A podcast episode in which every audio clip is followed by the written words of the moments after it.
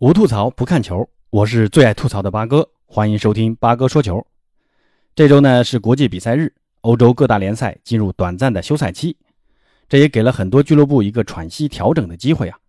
那不光是球员需要休息调整，其实很多豪门的主帅也需要这个难得的窗口期，好好思考一下接下来该如何调整。不管是战术打法还是人员选择，都需要给球迷们带来更多不一样的足球。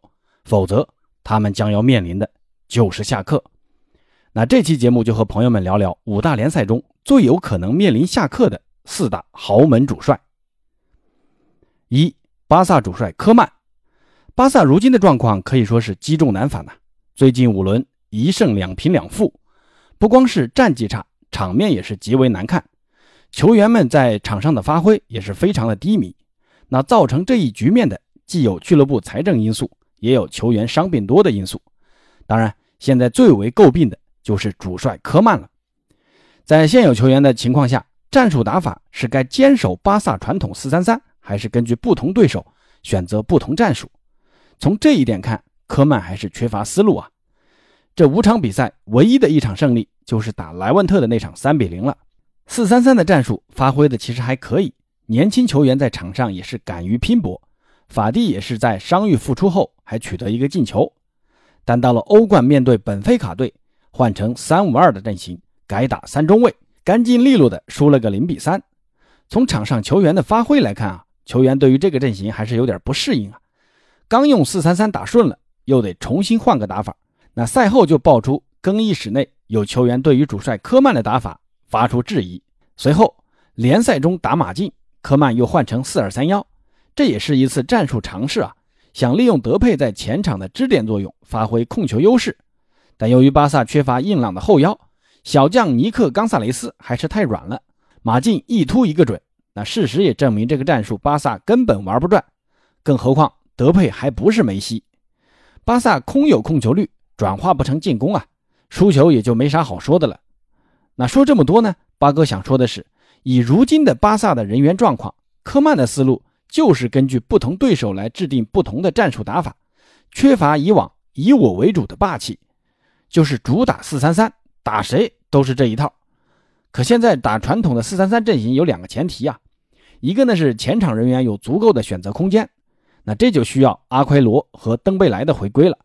那二呢也也是挑对手的啊，实力相对较弱的一些对手，那巴萨可以用这个阵型。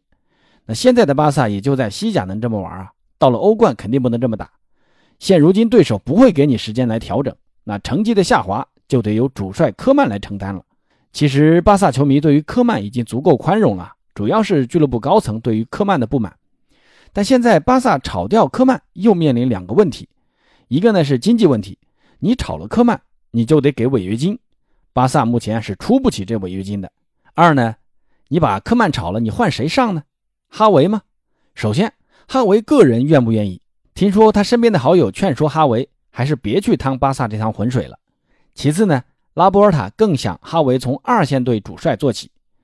像其他的一些绯闻主帅啊，像比利时的主帅马丁内斯、皮尔洛、勒夫，这些都是媒体自己杜撰的啊。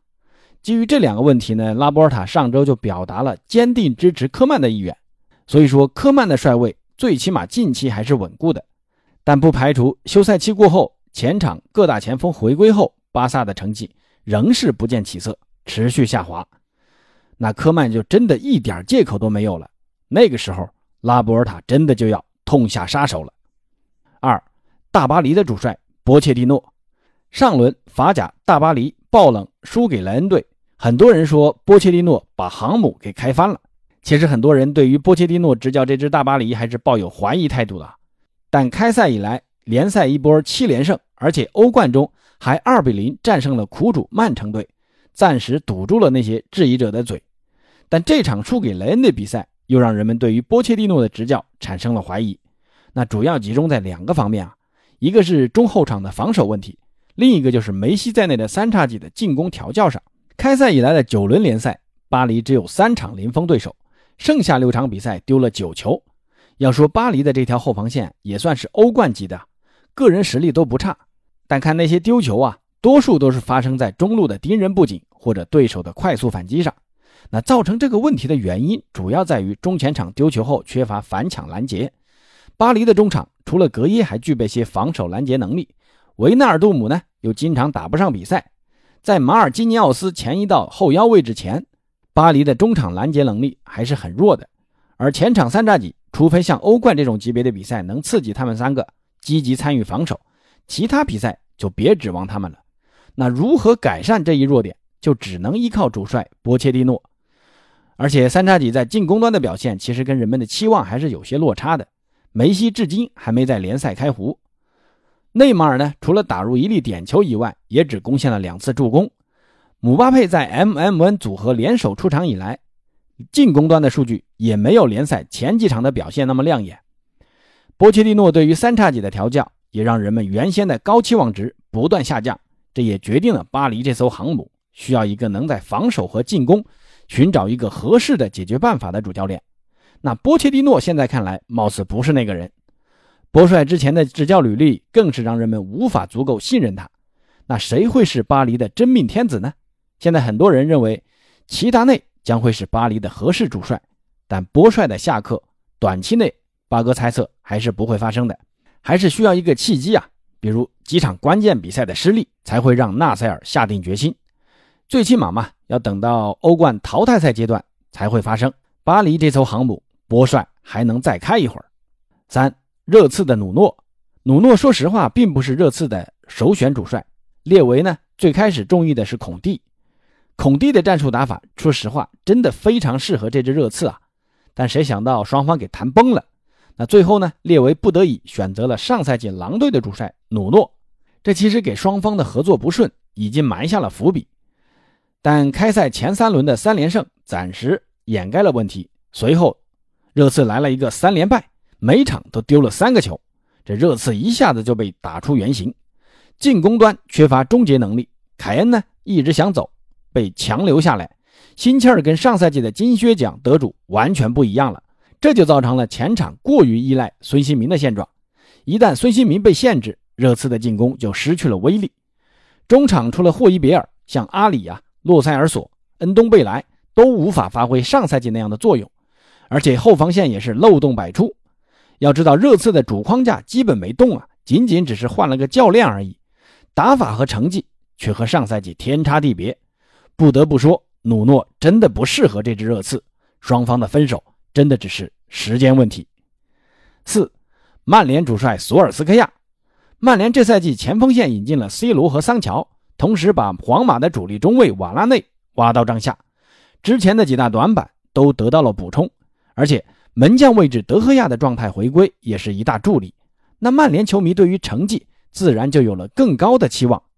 而新赛季曼联在场上的表现总是起起伏伏，让人提心吊胆。之前被人诟病的主帅索尔斯克亚的执教能力问题再次被人提起，主要在于索帅的临场指挥能力低下，战术打法僵化，缺乏变通等。这两点确实是造成曼联如今最大的短板，就是主帅索尔斯克亚。目前曼联的成绩还算可以啊，当然呢，也主要是因为前期的赛程比较好。但这个国家比赛日一过，曼联将迎来一个极为残酷的赛程，接连面对莱斯特城、利物浦、热刺、曼城等前八球队，跟这些球队的交手成绩将决定了本赛季曼联能否夺冠的关键所在。如果再投入1.3亿英镑，尤其是引进了 C 罗之后，仍无法在英超前进一步的话，那索帅在曼联的前途。就岌岌可危了。虽然我个人还是认为现阶段最适合曼联的仍是索尔斯克亚，但如果这几场比赛没打好的话，那我们真的要跟索帅说再见了。好，今天的介绍就先到这儿。朋友们，对于以上有什么不同意见，可以在评论区留言。咱们下期节目见。